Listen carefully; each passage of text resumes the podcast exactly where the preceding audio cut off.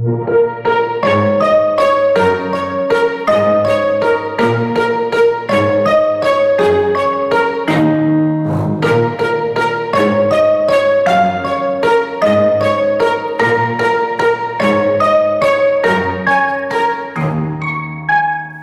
und herzlich willkommen alle zusammen zur zweiten Folge vom Talkback Podcast. Äh, heute mit mir Elemix und mit Ben Kutan.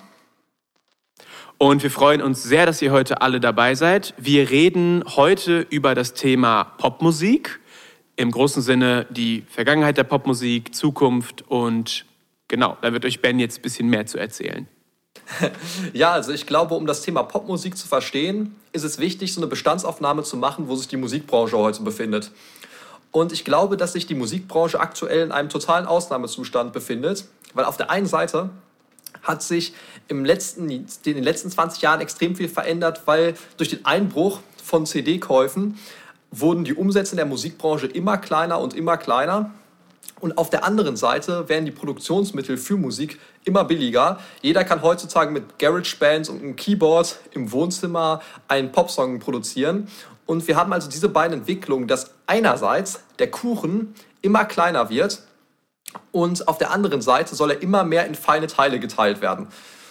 Um einfach ja. nur ein Beispiel zu nennen, zum Beispiel in den USA, ja, 1999 ähm, und 2019, in diesem Zeitraum haben sich die Einnahmen in der Musikbranche, abgesehen von Live-Auftritten, halbiert.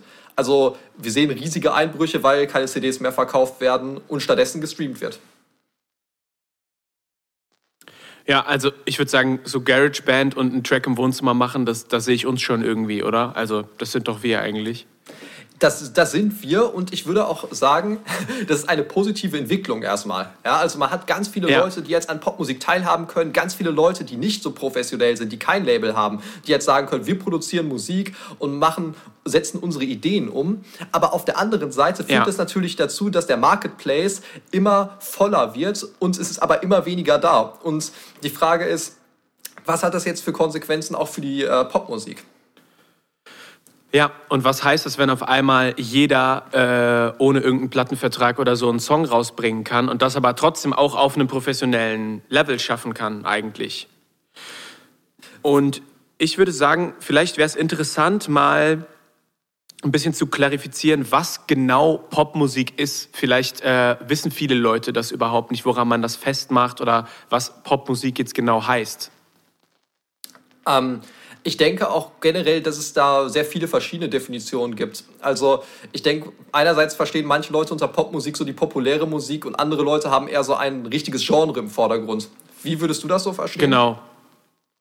Ich würde auch sagen, ich glaube, dass der Großteil der Leute sagt, es gibt so Genre wie äh, Rap und Pop und EDM, Electronic Dance Musik und ich sage jetzt mal, Rap wäre dann äh, Travis Scott und 50 Cent, EDM ist Martin Garrix und Calvin Harris und äh, Pop ist dann Ed Sheeran und Justin Bieber und mhm. so. Ähm, aber so wie ich es tatsächlich gelernt habe, ist, dass man eigentlich sagen kann, Popmusik heißt populäre Musik. Und im Endeffekt kann jedes Genre, also auch Rap und EDM, die ich jetzt mal eben genannt habe, oder Techno und Dubstep, was du willst, klassische Musik, kann alles auch Popmusik werden oder zumindest eine Fusion aus dem Ursprungsgenre und Popmusik, wenn sie einfach populär genug wird und groß genug und bekannt äh, genug wird. Also äh, das sagen ja manche Künstler auch in ihren Songs, dass sie äh, Hate kriegen, wenn sie so und so eine große Reichweite erreicht haben, weil die alten Fans dann denken, der hat sich jetzt verkauft für irgendwas, aber eigentlich hat der Künstler vielleicht nur eine richtig, richtig schlaue Idee gefunden, seine Musik in dem Genre so äh, zu vermarkten, dass es auch für die breite Masse irgendwie äh, erhältlich ist. Genau, und ich würde sagen, dass deswegen, wenn es groß genug ist, ist äh, Rap auch Popmusik zum Beispiel. Es ist dann irgendwie, es ist dann Rap und Pop und es ist halt, Rap ist dann so groß, dass es populär wird zum Beispiel. Genau, also genau. Du, du siehst ja jetzt eher die Definition so, dass Pop nicht ein Genre beschreibt, sondern eher, dass es viele Leute gut finden. Und ich glaube, genau. dass man überhaupt so diese Definition auseinanderklamüsern muss, liegt daran, dass sie früher zusammengefallen sind. Also wenn wir jetzt vielleicht noch so in die 60er Jahre denken oder 70er Jahre, da ja. war Pop die populäre Musik und da gab es im Wesentlichen ein paar Bands, die so monolithisch die ähm, Musikkultur dominiert haben. Und ich glaube, dass das ja. eben so eine Tendenz ist, die sich heute total anders entwickelt und wo ich deine Meinung mehr zu hören würde. Und zwar ist mein Gefühl, dass man in 20 Jahren nicht mehr vom Sound der 20er Jahre sprechen wird oder der 10er Jahre, sondern man wird immer noch vom Sound der 80er, 90er und vielleicht von den Nuller Jahren sprechen. Aber niemand wird mehr sowas Pauschales sagen wie die 20er Jahre klangen so oder so, weil es so diversifiziert ist. ähm, ja. Und es gibt so viele kleine Genres, die alle ihr einzelnes Publikum haben, dass ähm, es nicht mehr diese Popmusik wie früher gibt. Was meinst du? Ja, also ich würde äh, der These zustimmen und ich würde sagen, das können wir direkt in Verbindung bringen mit einem Wort dafür, dass das Ganze möglich ist. Internet. Übers Internet haben wir die Möglichkeit gefunden, so viele Leute zu connecten, so viel Musik rauszubringen in so einem kurzen Zeitraum. Ich glaube, wir sind an einem Punkt, wo fast 40.000 Songs pro Tag auf Spotify erscheinen. Das muss man sich mal auf der Zunge zergehen lassen, was das für eine Menge an Releases ist. Und die bilden sich in Subgenres zusammen. Es werden jeden Tag mehrere, mehrere hundert oder manchmal auch noch mehr, mehrere tausende neue Genres äh, gegründet mit den verrücktesten und interessantesten Kombinationen. Und ich glaube auch, dass man nicht mehr sagen kann, der Sound der 2010er, 2020er Jahre, weil das viel zu verifiziert ist. Man könnte herausgucken, herauspointen, was so mit die größten Künstler und das beliebteste Genre war. Aber wir sind ja auch gerade an einem Punkt, wo sich die Musik immer wieder wiederholt. Das heißt, äh, das letzte The Weekend-Album war total im 80er äh, Disco-Style. Und wir haben jetzt gerade Maneskin aus Italien, die diesen, wie sie selbst auf ihrer eigenen Spotify for Artists Seite sagen, äh, Nirvana Grunge Sound von 1995 wieder nach vorne bringen. Das heißt, die Musik, genauso wie die Modeindustrie, wiederholt sich auch immer und äh, man könnte dann in 100 Jahren sagen, die hatten 2020 diesen und diesen Sound, den sie eigentlich von der Band von nochmal vor 30 Jahren davor ungefähr hatten. Also das ist ja auch äh, nichts Neues dann in dem Sinne, was wir jetzt gerade mal eben erfinden. Du hast jetzt sehr viel Interessantes gesagt, an das ich anknüpfen könnte. Also zum letzten Punkt vielleicht einmal. Sehr gerne. Ich, ich glaube auch, dass dieser Sound von vorherigen Jahrzehnten immer weiterlebt und dass man so eine immer sich vergrößernde Musikkultur hat, weil das Alte stirbt nicht auf, aus, sondern es wird immer so ein Nischenprodukt. Es wird immer eine Nische für 80er Jahre Musik geben, 90er Jahre, 70er Jahre Musik und zusätzlich entsteht immer das Neue und äh, neue Fusion-Genres. Und somit gibt es immer mehr musikalische Bubbles, in denen sich Leute befinden. Und ich glaube, der Grund, wieso sich diese Bubbles bilden, ist nicht nur wegen des Internets. Also das Internet ist sicherlich absolut notwendig, damit es überhaupt dazu kommen konnte. Aber ich glaube, es liegt ja, auch daran, ist ein großer Faktor, ja. Er ist ein ganz großer Faktor, ohne das ging es nicht. Aber ich glaube, es liegt auch an der Psychologie der Menschen. Und zwar gibt es so zwei Bedürfnisse beim Musikhören, würde ich sagen. Nämlich einerseits das Gefühl der Zugehörigkeit dass man zu einer Gruppe dazugehört, die ähm, ja. bestimmte Musik supportet. Aber ja. auf der anderen Seite auch noch das Bedürfnis nach Individualität, dass man ähm, etwas Besonderes ist, dass man diese Musik hört. Und wenn es nur eine große Popmusik gibt, hat man vielleicht das Gefühl der Zugehörigkeit, aber nicht mehr das der Individualität. Und diese kleinen Bubbles, die genau. wir haben, können jetzt so beides erfüllen. Nur man hat den Nachteil, dass es eben nicht mehr diese große Musiköffentlichkeit gibt und dass vielleicht dein Nachbar nicht mehr dieselbe Musik hört wie du und man hat nicht mehr diese Gesprächsbasis, weil es diese gemeinsame Öffentlichkeit nicht mehr gibt wie vielleicht in den 80ern oder so. Ja, wo, wo es ja auch noch einen viel beschränkteren äh, Rahmen als Band gab, also was es so an Auswahlen auch gab. Ne? Ich glaube, dass es gut eine Zeit gab in, in Deutschland vor, ich sag jetzt mal 20, 30 Jahren, ich weiß es nicht ganz genau, wo du, du warst halt entweder Ärztefan, oder du warst Toten Hosen-Fan. So, ja, du warst genau. in einem von den beiden Camps und dann warst du halt in Zugehörigkeit zu der Gruppe. Und ich finde es auch sehr lustig, was du sagst, dass das einfach ein äh, witziger, bemerkenswerter Widerspruch in uns Menschen ist, dass wir in Bezug auf Musik gleichzeitig äh, ein Gruppentier und trotzdem ein Unikat sein wollen. Also irgendwie ein Individueller, der trotzdem total zugehörig ist zu einer gewissen äh, Konsumgemeinschaft und Fangemeinde. Total. Und diese Widersprüche gilt es dann so zu vereinen und das ist äh, ganz spannend.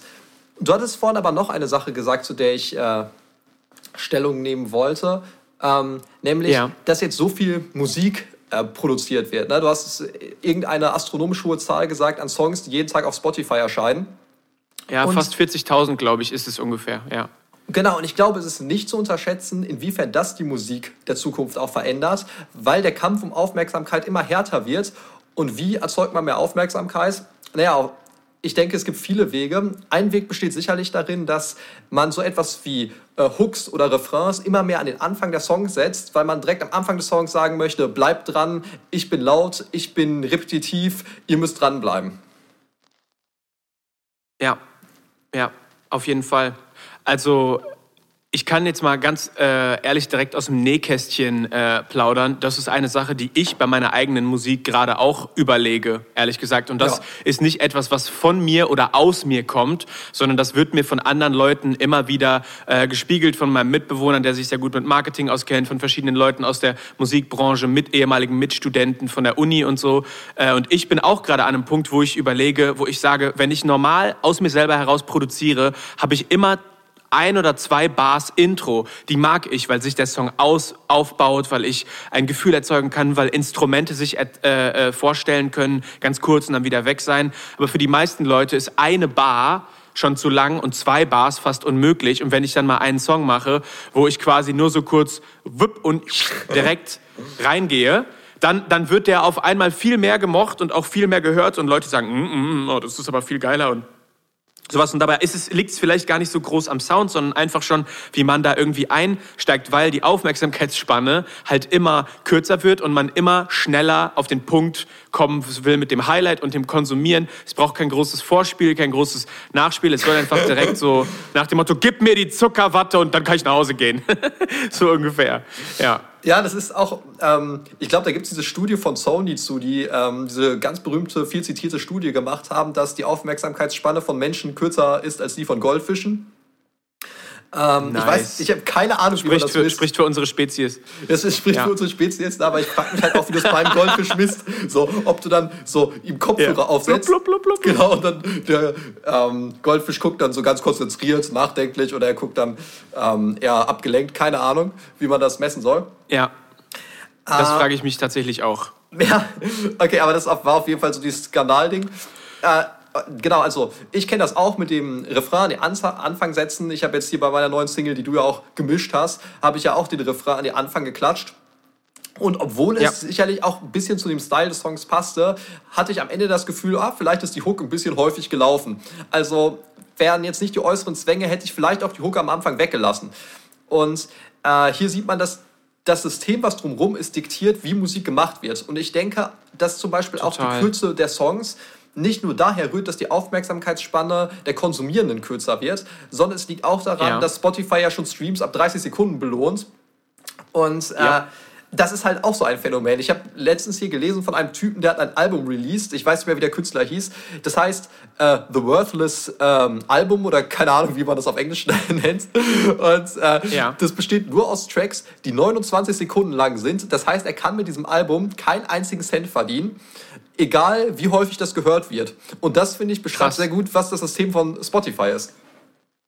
Ja, das zeigt nämlich, äh, das, was danach passiert, nach diesen ersten 30 Sekunden, ist eigentlich wertlos. Ich hatte tatsächlich gerade gedacht, dass du jetzt sagst, dass das jemand ist, der ein Album rausgebracht hat mit 30 Songs, die alle genau 31 Sekunden lang sind. Äh, das wäre tatsächlich mal, äh, das wäre schlau und dreist gewesen und auch ein Statement, genauso wie 29 Sekunden auch halt ein, ein, äh, ein Statement ist.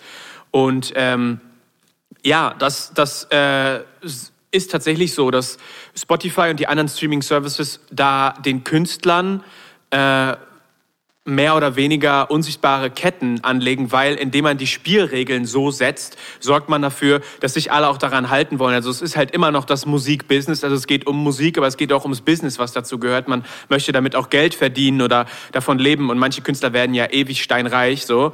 Äh, und das ist halt eine Regel, die wir erst seit 2006 haben, seitdem es Spotify gibt.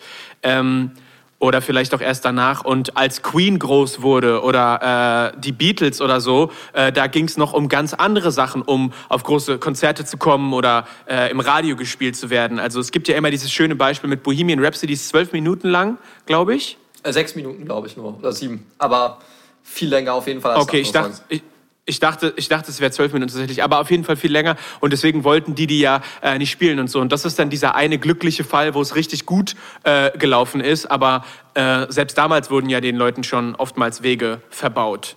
Äh, wegen Songlängen, einfach egal wie es klingt, es, ist, es hat diese und diese Maße, es passt meinem Label, es passt meinem Management nicht und ciao, wird gar nicht erst veröffentlicht. Ja. Genau, und heute sind es vielleicht nicht die bösen Leute, die in den Labels sitzen, die sagen, so das geht nicht, das geht nicht, aber es ist der Markt selber, der dazu, das, der das erzeugt, dass die Leute so konforme Musik machen. Und ja.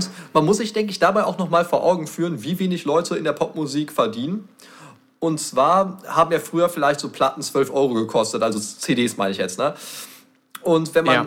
einen Stream ähm, bekommt, der 30 Sekunden lang ist, kriegt man ein Drittel Cent ungefähr. Ja. Und, und wenn man diese Zahl mal wirken lässt, sieht man, was das Problem ist. Und äh, da sieht man, es ist halt für Leute, die Musik produzieren, absolut erforderlich, dass sie super viele Streams kriegen. Und wie kriegt man viele Streams? Indem ja. man Musik macht, die in Playlists drin ist. Und diese Playlists werden dann ganz, ganz viel gehört. Und wie macht man Musik, die gut für Playlists ist?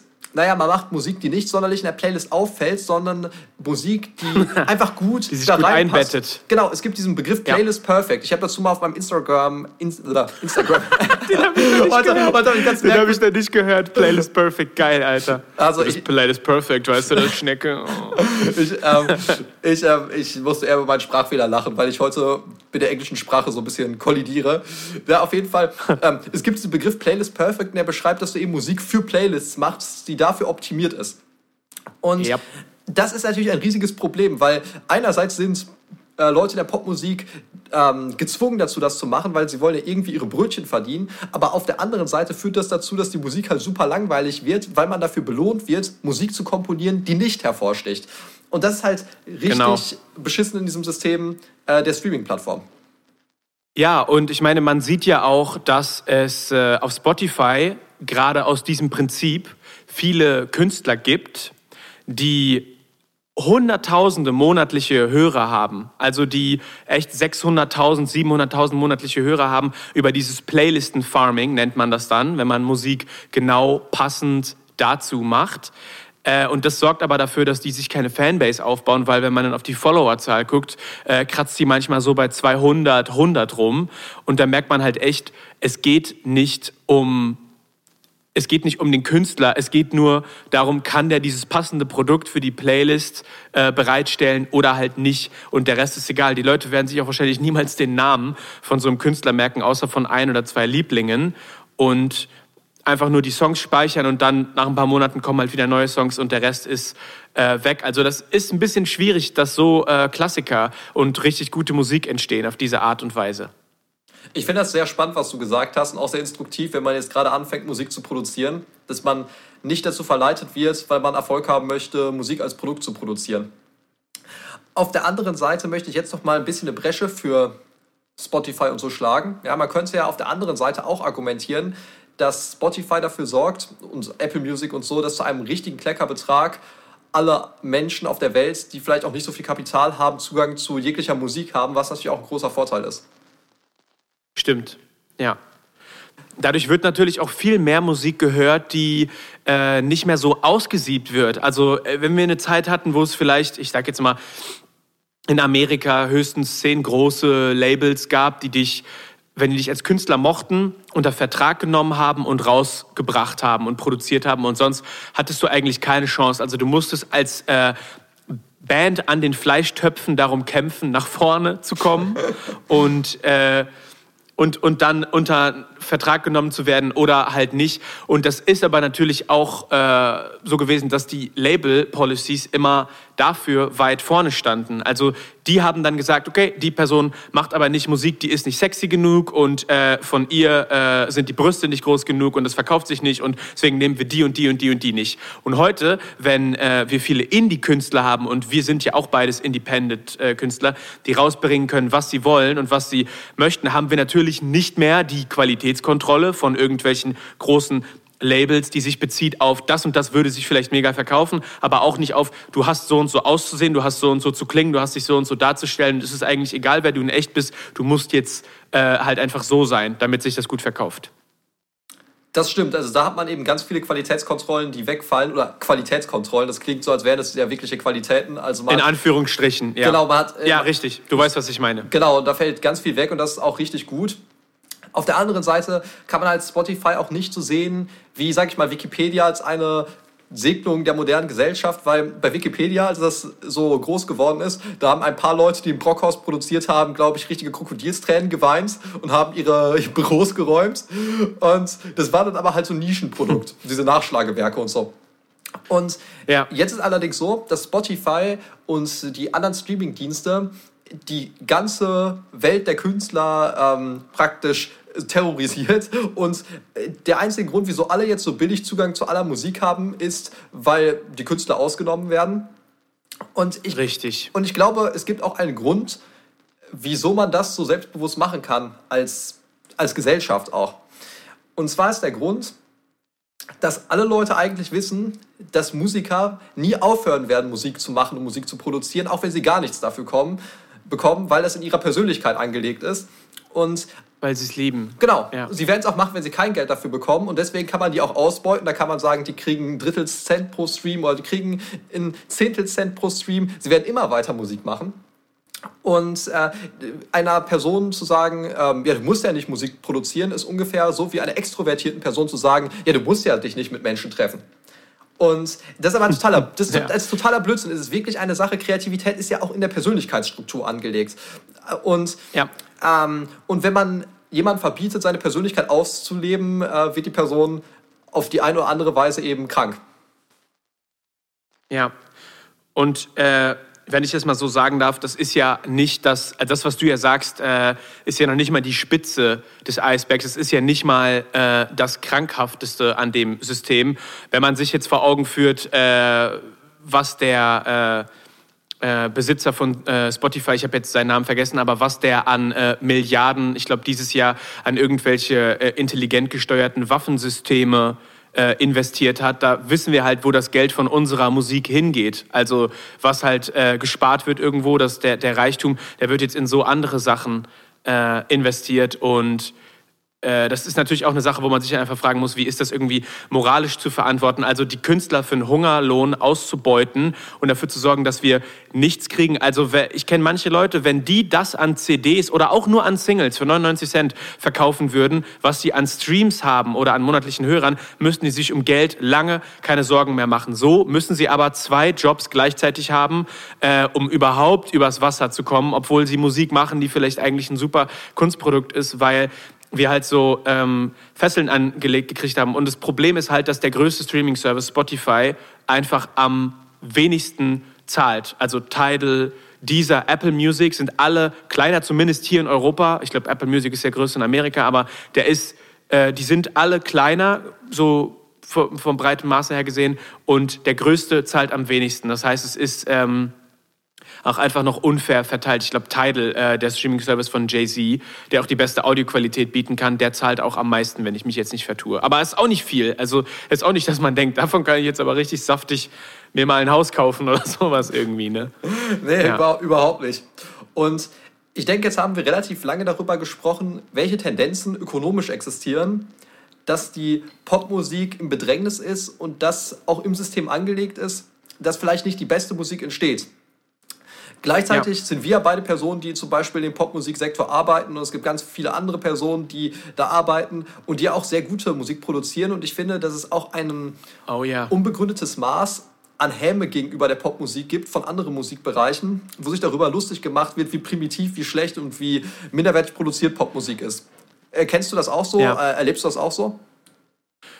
Ich kenne das Stereotyp auf jeden Fall, dieses Herabblicken auf Popmusik, als wäre das immer, nur weil es Popmusik ist, im Genre Pop meine ich jetzt, oder sehr populär wird, manchmal auch einfach irgendeine seelenlose, hirnlose Scheiße auf einmal. Und das stimmt ja gar nicht, weil für mich ist eine Sache, die in Musik sehr, sehr, sehr krass zutrifft, ist wirklich äh, äh, Simplicity is key. Also Einfachheit ist äh, der Schlüssel zu vielen Sachen. Und ich meine, in welchem Genre wird das besser umgesetzt, als in Popmusik gleichzeitig sehr komplex und trotzdem sehr simpel zu sein, aber genial in dieser äh, Simpelheit. Ja, das habe ich mir auch gedacht, als ich jetzt äh, in den Urlaub gefahren bin, im ICE saß und das äh, Bonobo-Album Fragments gehört habe. Da hast du diese diese schlichte Eleganz. Nice. Genau, ich habe es komplett durchgehört, Hinfahrt, Rückfahrt. Ich habe mehr, mehrfach Zeit, das zu hören. Und es ist total einfach gewissermaßen, aber auch total elegant und ähm, einfach wunderschön, gerade dadurch, dass es eben nicht so überladen ist. Und da ja. sieht man einerseits ein Beispiel dafür, dass Einfachheit, wie du sagst, der Schlüssel ist, damit es cool ist, aber auf der anderen Seite sieht man auch ein Level der Komplexität, nämlich die Komplexität, die sich in dem Sounddesign befindet, weil man wirklich merkt, mit was für einer Mühe da an jedem Sound rumgeschraubt wurde. Und da geht es oh, nicht, yeah. genau, da geht's nicht mehr um so diese Komplexität von, das ist jetzt ein verkürzter dominant Septnonen-Akkord mit tief alterierter Quinte und Terzenbass, so wie das an der Uni ja. so irgendwelche komischen Akkorde analysiert, sondern da geht es darum, dass als ob man das auch hören will den ganzen Tag, ne? das ist ja. richtig, das ist richtig. Ähm, ich würde ihn jetzt ja am liebsten vorspielen können, aber kann ich hier gerade nicht. Ähm, ja. Und ähm, auf der, genau, da ist, liegt die Komplexität eben darin, dass man an den Klängen ganz detailliert rumschraubt und unendlich viele Möglichkeiten hat, Klang zu verändern. Genau, und das sind ja auch Möglichkeiten, die kommen halt jetzt durch diese moderne Arbeitsweise, die wir in DAWs haben. Also du kannst jetzt einen Song haben, einen Beat basteln mit sechs Elementen, sage ich mal, wenn du es ganz einfach machst, aber du kannst in diese sechs Elemente so viel Zeit, so viel äh, Sounddesign, Bearbeitung, im Mix, Klänge im Vorder- und im Hintergrund, mit dem ganzen Frequenzbereich spielen, mit der Dynamik spielen, dass du das halt mega komplex machen kannst. Und wenn Ed Sheeran, wo ich direkt mal sagen muss, das ist einer meiner absoluten Lieblings-Pop-Künstler und ein genialer Singer-Songwriter, also von dem, wie der Melodien schreibt, können wir uns alle eigentlich noch was abschneiden, äh, wenn wir ein bisschen in richtig populäre Musik gehen und gucken wollen.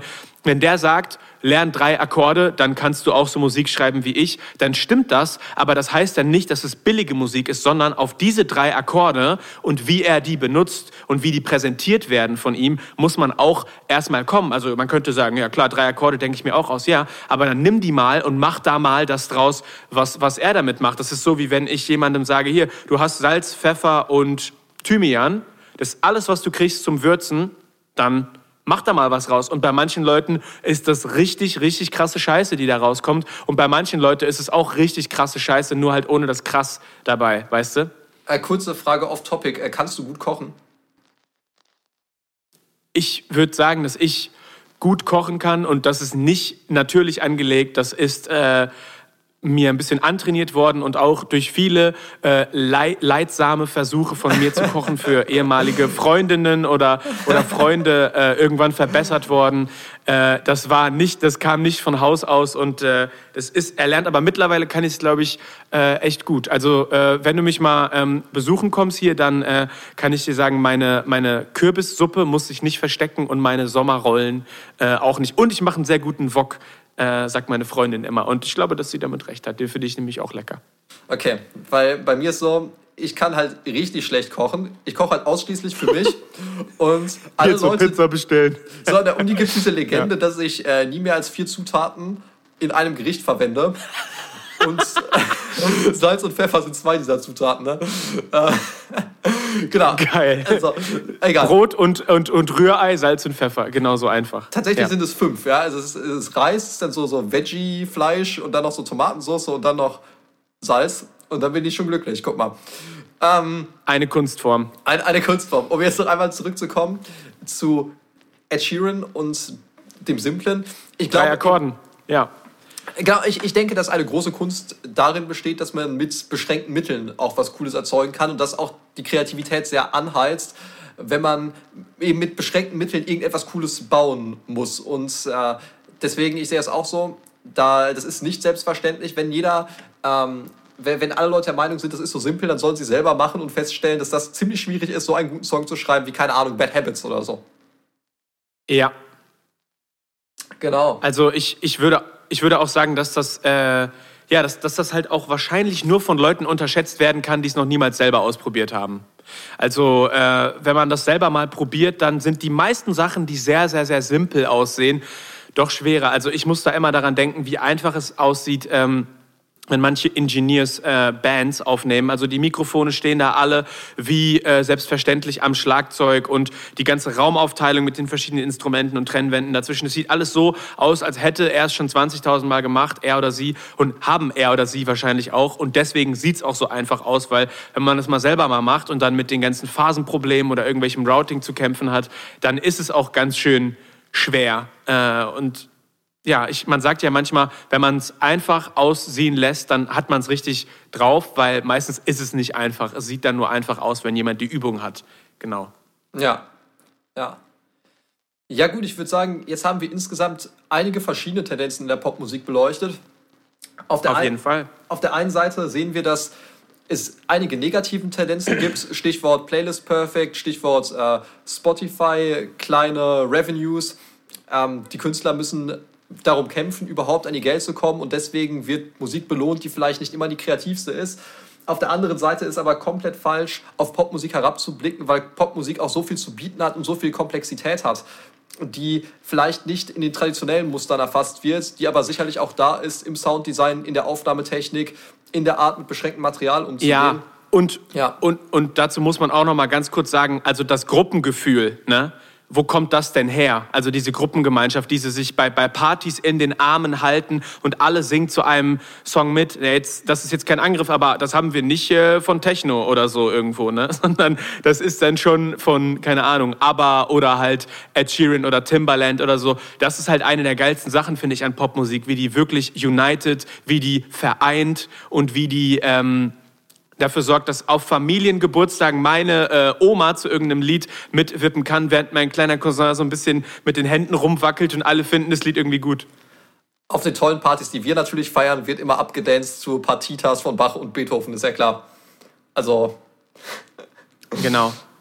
Genau, so ist das auch. Da, da, da läuft nicht Genghis Khan oder äh, sonst irgendwie sowas, wo alle so richtig schön äh, mitmachen nee, nee, können. kulturell besaufen. Habt ihr, habt ihr bei euch auch Wolfgang Petri und so Sachen auf den Familiengeburtstagen manchmal? Äh, auf den Familiengeburtstagen nicht unbedingt, aber die habe ich in meinen Pri privaten Playlists, wenn ich Auto fahre. Und das ändert auf sehr riskante Weise mein Fahrverhalten. so kann man es natürlich auch, so kann man es natürlich auch schön sagen. Ne? Also, ja. wenn ich irgendwann jemanden überfahre, dann ist entweder Wolfgang Petri oder Helene Fischer schuld. Eine, eine von den beiden. Und wenn dies nicht sind, dann nehmen wir einfach Nena ja, ja. oder so. Genau, dann, dann hast du halt gesagt, ja, ich war 99 Mal abgelenkt, sorry irgendwie. Also keine Ahnung, wie das jetzt passiert ist, genau hier. Ja, ja, das ist wirklich krass, wie sich das so aufs Verhalten aufwirkt, also richtig schön mitwippt. Ähm, ich habe auch ein paar, ich habe auch ein paar richtig gute Blitzerfotos bekommen, wo ich so mit offenem Mund im Auto sitze und irgendwas sehr enthusiastisch mitsinge. Und dann hat es einmal geknipst. Das sind teure mhm. Bilder. Schön hat man direkt ein Erinnerungsfoto, würde ich sagen, ja. oder? Ich gucke meistens nur ganz grimmig und gestresst, wenn ich zu schnell fahre. Äh, nee, tatsächlich, solche Fotos habe ich nicht, aber ähm, dafür musste ich dann auch letztes Mal den, den, den, ersten Punkt bekommen. Das war auch nicht so schön, aber na gut. So ist das halt. Ganz fröhlich mit so einem Lachmund. Ja, genau. Ja, ist, äh, ist schon interessant, wie, äh, wie, wie man so beobachten kann, wie Popmusik ja, nicht nur die Musikindustrie selber, sondern auch unsere äh, Gesellschaft mit verändert und wie, wie sehr uns Musik sowieso äh, stark beeinflusst. Deswegen sitzen wir auch hier und machen diesen Podcast hier zum Beispiel. Genau, und wie gesagt, ich glaube, heute konnten wir so ein paar Tendenzen abfrühstücken, die die Popmusik bewegen. Es gibt natürlich viel mehr, man könnte noch viel mehr darüber reden, wie sie sich eben wirklich musikalisch verändert hat. Aber äh, das ist vielleicht noch mal ein Thema für einen anderen ja. Podcast. Hast du eigentlich auch gelernt, dass die offizielle, richtige Popmusik, sage ich mal, also das Prinzip, was wir heute kennen aus der Popmusik mit äh, Intro, Vers 1, Chorus, Vers 2, Bridge äh, und dann nochmal ein Vers und Outro und so, dass das auch von den Beatles kommt? Hast du das auch so gelernt? Weil ich habe gelernt, dass die Beatles quasi das Genre Pop mit ihrer Songstruktur äh, so mit gegründet und, und erobert haben und das quasi äh, freigeschaltet, das Level Up für den Rest der Welt so ungefähr. Ja, das habe ich auch so gelernt. Ich bin mir nicht ganz sicher, inwiefern das so stimmt, weil diese Idee von etwas Wiederkehrenden und dann etwas anderem dazwischen, einem Intro und so, glaube ich, sind deutlich ältere Ideen, die auch in anderen Musikgenres vorher drin waren. Aber ich glaube, die Beatles. Gla glaube ich auch. Äh, aber äh, nichtsdestotrotz ich meine, also Elvis, Elvis Presley hat es ja auch schon gemacht und der war auf jeden Fall vor den Beatles am Start. Das ging ja so 1950 los mit ihm, glaube ich. Und Elvis Presley hat ja genau so auch schon irgendwie Songs geschrieben. Und das kam ja eher aus der Rock'n'Roll-Country-Szene. Der kam ja aus Südamerika, glaube ich, irgendwie. Ähm, Hab den Film auch letztens geguckt, habe es schon wieder vergessen. Aber der hat das ja auch schon so umgesetzt. Und ich glaube, die Elvis Presley-Songs waren auch so drei, vier Minuten. Also so richtig sagen, das kam jetzt nur von den Beatles und davor. Also Elvis Presley, der hat immer Operetten mit 25 Minuten plus gemacht. Nee, das kann man jetzt halt eben ja. auch nicht sagen. Ne? Und Elvis Presley ist und bleibt der größte oder eine der größten Künstler, die wir jemals hatten in der Musikindustrie. Ich meinte aber auch so ganz weit da vorne. Also zum Beispiel gibt es äh, so die Rondo-Form in der klassischen Musik. Und da hast du auch immer so wiederkehrende Teile, wo du dann praktisch, du spielst dies und das und dann kommt wieder ähm, das Ritornell und dann spielst du wieder dies und das und, kommt, dann kommt wieder das Ritornell. Und da hast du immer diese wiederkehrenden ja. äh, Teile und ich glaube, dass die Popmusik einfach davon inspiriert ist und das genommen hat, was bei den Zuhörern am besten fruchtet, weißt du?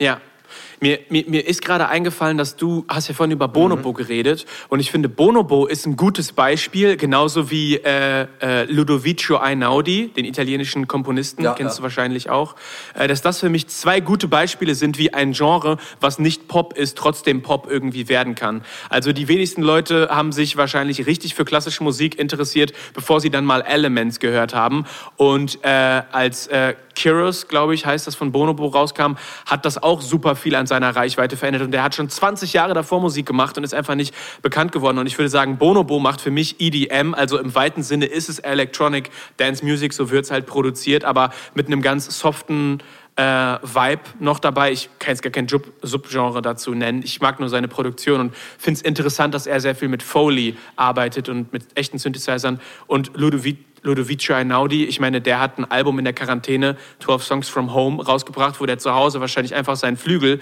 oder sein Klavier aufgenommen hat. Und das ist ja auch viral gegangen. Also es haben mega viele Leute gehört und es ist einfach nur so Klaviergeklimpel, würden manche jetzt sagen. Das sind für mich zwei gute Beispiele für Leute, die mega populär geworden sind, obwohl die nicht diesen Singer-Songwriter-Vibe von Ed Sheeran oder, oder Justin Bieber äh, nach vorne bringen. Ja, voll. Also ich glaube, bei Bonobo könnte man vielleicht das Subgenre so ein bisschen mehr so Richtung Downtempo oder so gehen. Ähm, mhm. Und bei... Trance, Downtempo, ja. Genau, ja, irgendwie sowas. Und ja. bei Einaudi, finde ich, wird der häufig auch nicht so positiv betrachtet, gerade auch aus der klassischen Szene. Aber das, was du gerade angesprochen hast am Ende, das finde ich ist ein ziemlich wichtiger Punkt. Nämlich, dass das ja auch ein Sprungbrett ist, um sich danach weiter mit klassischer Musik zum Beispiel zu befassen. Ja, auch wenn das jetzt keine klassische Musik ist oder ein, ein ganz anderes Genre, vielleicht so Ambient, Klaviermusik oder so, ähm, kann das aber immer so ja. diese Verknüpfung sein zu ganz anderen Musikrichtungen. Und da ist es natürlich auch total gut, wenn man Musik produziert, die irgendwie zugänglich ist und nicht so verklausuliert ist wie andere Musikrichtungen. Ja, ja, das stimmt. Da muss man einfach mal auch dann den Leuten den Credit geben für die Türen, die die geöffnet haben. Also ich verstehe den ganzen Hate äh, gegen Eminem, der in den letzten Jahren hochgekommen ist, überhaupt nicht. Also das hat meiner Meinung nach mehr mit den Leuten zu tun als mit ihm, weil er einfach ein Mensch ist, der sich auch weiterentwickelt als Künstler. Und wenn wir jetzt mal das ganz nüchtern betrachten, würden wir alle gar keinen Rap hören ohne Eminem. Also was der aus dem Genre gemacht hat und wie groß er das gemacht hat und verbreitet hat, äh, da könnte die ganze Welt ihm für dankbar sein. Also äh, äh, Deutsch-Rap und italienischer Rap und Französisch und alles hätte sich ganz anders weiterentwickelt äh, ohne den.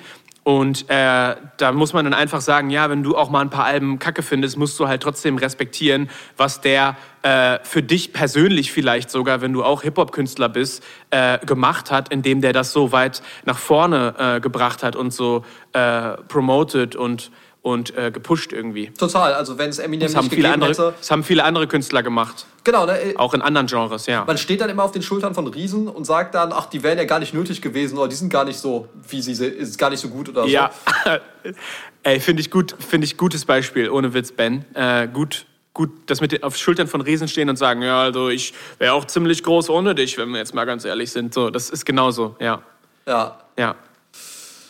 Hast recht, auch, auch mit Avicii, wie der das Genre EDM zum Beispiel geöffnet hat mit äh, Wake Me Up. Also ich glaube, David Guetta hat auch richtig viel gemacht, so um 2010, aber äh, Avicii hat ja nochmal äh, EDM-Musik so sehr ins Radio gebracht und ich erinnere mich noch, dass mir in der Grundschule auf einmal ein Freund das Video von Levels, kennst du das? Ja. Die, wo die immer den, den, Lotus im Mund haben, äh, gezeigt hat und ich dachte mir so, was sind das für Klänge, wie was, wie, was? So, das war echt so, wie klingt das? Wie, wie krass ist das denn, dass, dass das so so, hä, das, es wird nicht richtig was gesagt, aber es wird total viel gesagt und was ist denn da los und so.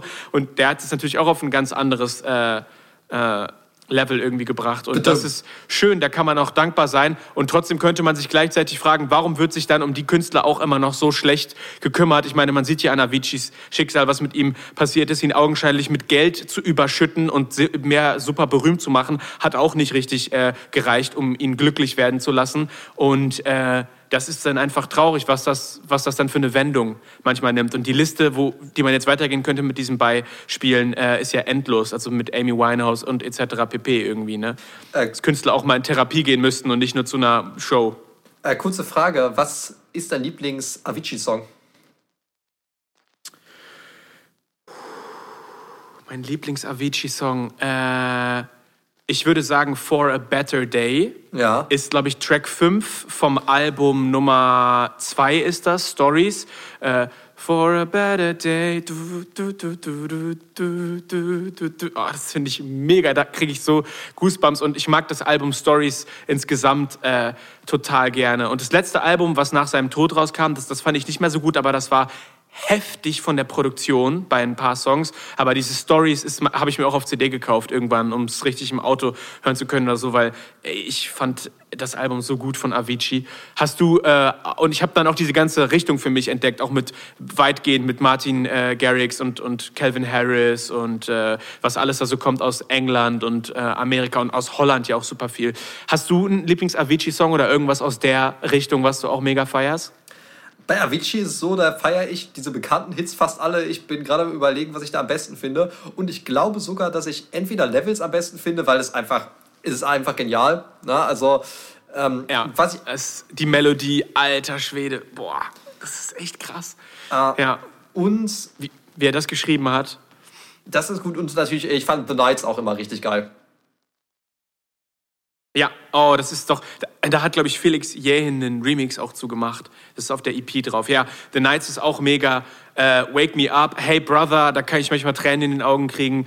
Äh, und, und genau, äh, guck mal, Hey Brother von Avicii gibt mir manchmal Tränen in den Augen und so viel zum Thema herzlose Popmusik ohne Inhalt und irgendwas, was sie zu sagen hat. Ne? Also rührt uns alle zu Tränen und berührt uns tief, aber das ist ja so seelenlose Scheiße, das kann man sich ja gar nicht anhören. Ne? Mhm, genau so sieht's aus, ja, alles klar. Ja, ja, es wird dann vielleicht auch ein bisschen vergessen, was so die Funktion von Musik sein soll. Ne? Also die Funktion von Musik ist ja nicht komplex zu sein. Das ist ja kein Selbstzweck.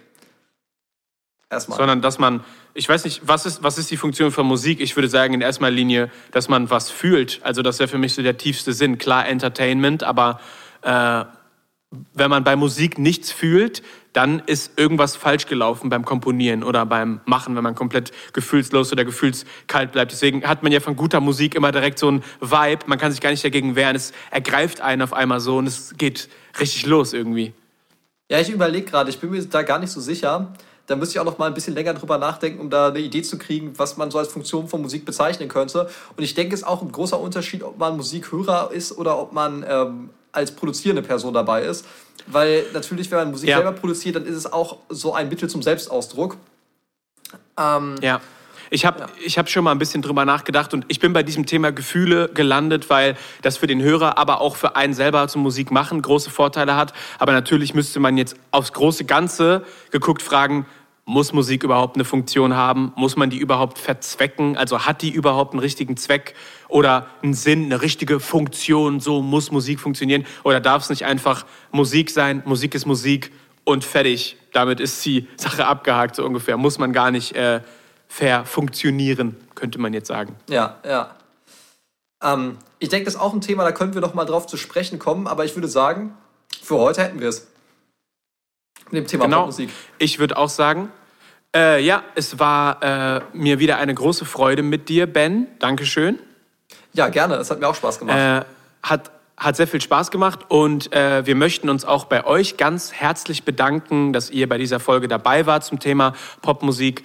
Äh, wir haben eine Instagram-Seite, der Talkback Podcast heißt die, da könnt ihr uns gerne folgen. Da kriegt ihr immer Updates für neue Episoden, wenn die rausgekommen sind. Wir äh, machen auch mal eine Story ab und zu. Und wenn ihr uns da gerne was in die Kommentare schreiben wollt oder wenn ihr gute Ideen habt für Folgen, die ihr mal interessant fändet, dann könnt ihr uns das auch gerne schreiben. Und ich weiß nicht genau, auf welcher Plattform du diesen Podcast gerade hörst, aber er ist auf jeden Fall äh, available auf SoundCloud, auf Spotify und auf Apple Music. Also was du von den drei Sachen benutzt, äh, kannst du dir aussuchen. Und wenn du es kostenlos hören möchtest oder jemand anders vielleicht kein Geld hat für einen bezahlten Streaming-Service, kann der er oder sie immer auf äh, SoundCloud gehen und sich den äh, da reinziehen. Und dazu möchte ich dann auch noch direkt sagen, dass falls du unsere erste Folge, die vor zwei Wochen rausgekommen ist, verpasst hast zum Thema Kreativität, würden wir uns auch sehr freuen, wenn du da nochmal reinhörst und ähm, das äh, einfach äh, genießen kannst, diesen Podcast dir vielleicht äh, im Auto oder mit einer Tasse Kaffee irgendwo oder mit Freunden zusammen anzuhören. Herzlichen Dank fürs Dabeisein. Ja, Dankeschön. Und ich würde sagen, wir sagen Tschüss und bis zum nächsten Mal. Bis zum nächsten Ciao. Mal. Ja, hier ist nochmal Ben und ich möchte Werbung machen, weil am Anfang dieses Monats, am 7. Oktober, habe ich einen äh, neuen Track rausgebracht, eine neue Single und die heißt Electrified und die klingt so.